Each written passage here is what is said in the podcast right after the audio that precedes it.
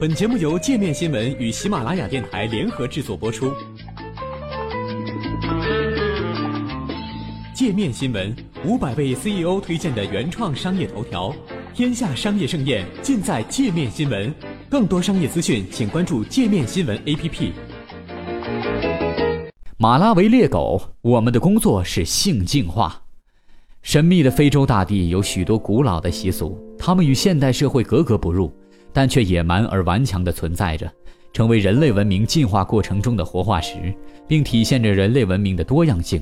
马拉维猎狗就是代表之一。马拉维是非洲东南部的内陆小国，被坦桑尼亚、莫桑比克、赞比亚三国包围，是世界最贫穷的国家之一。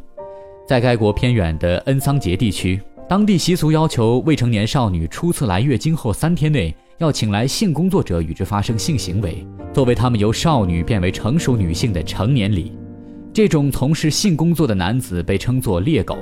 如果女孩拒绝这么做，人们会认为疾病或厄运会降临到少女的家人或整个村子。如果一名男性去世了，他的母亲也要同猎狗睡觉，之后才能为丈夫举行葬礼。如果一名妇女流产，他也要经历过这种性进化程序。在当地老人眼中，这种做法并不算强奸。而是一种净化礼仪。据英国广播公司报道，总统彼得·穆塔里卡下令逮捕该国一名叫做埃里克·阿尼瓦的猎狗。这名猎狗为何被逮捕？猎狗真能净化女性吗？危险的进化。BBC 记者埃德·巴特勒曾对这位名叫阿瓦尼的猎狗做过报道。阿瓦尼在接受采访时表示：“大部分同我睡过的是少女，学龄少女，一些女孩只有十二或十三岁。”但我喜欢更大一点的女人。作为猎狗，提供服务给所有的女孩子，给她们带来快乐。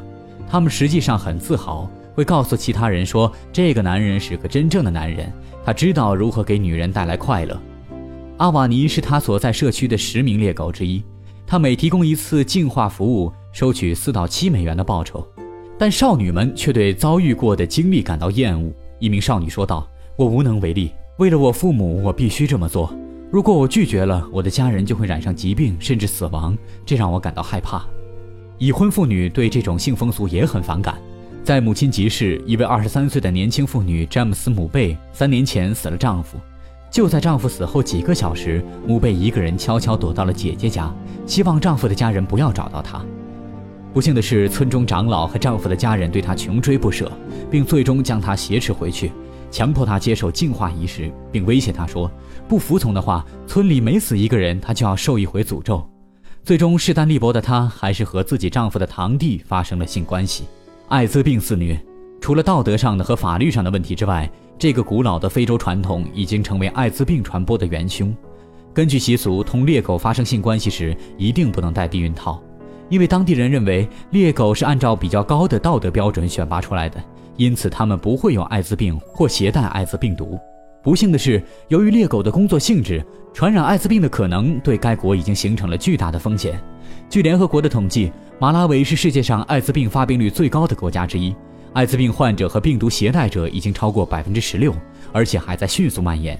仅2014年，近4万名新生儿母亲 HIV 检测呈阳性，约1万名儿童死于艾滋病相关疾病。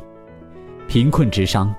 根深蒂固的习俗有着一群年长的捍卫者，在离阿玛尼家不远的地方，有几名五十多岁的妇女是传统成人礼的捍卫者。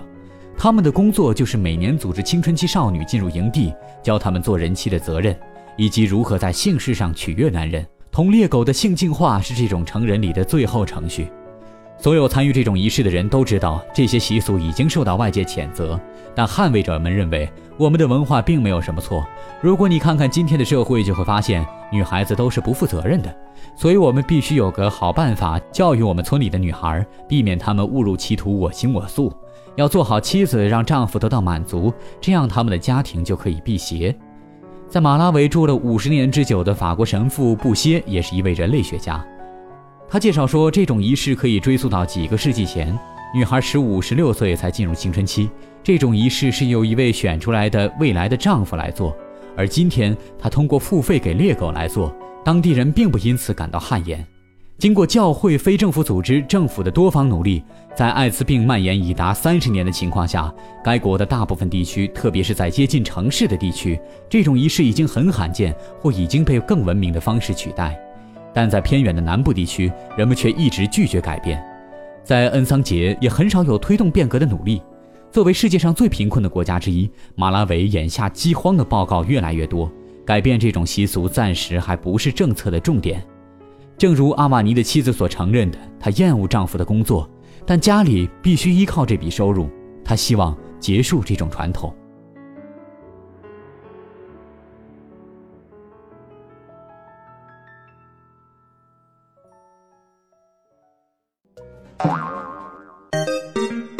还想了解更多世界各地的商业趣闻，请关注“界面天下”频道微信公众号“最天下 The Very World”。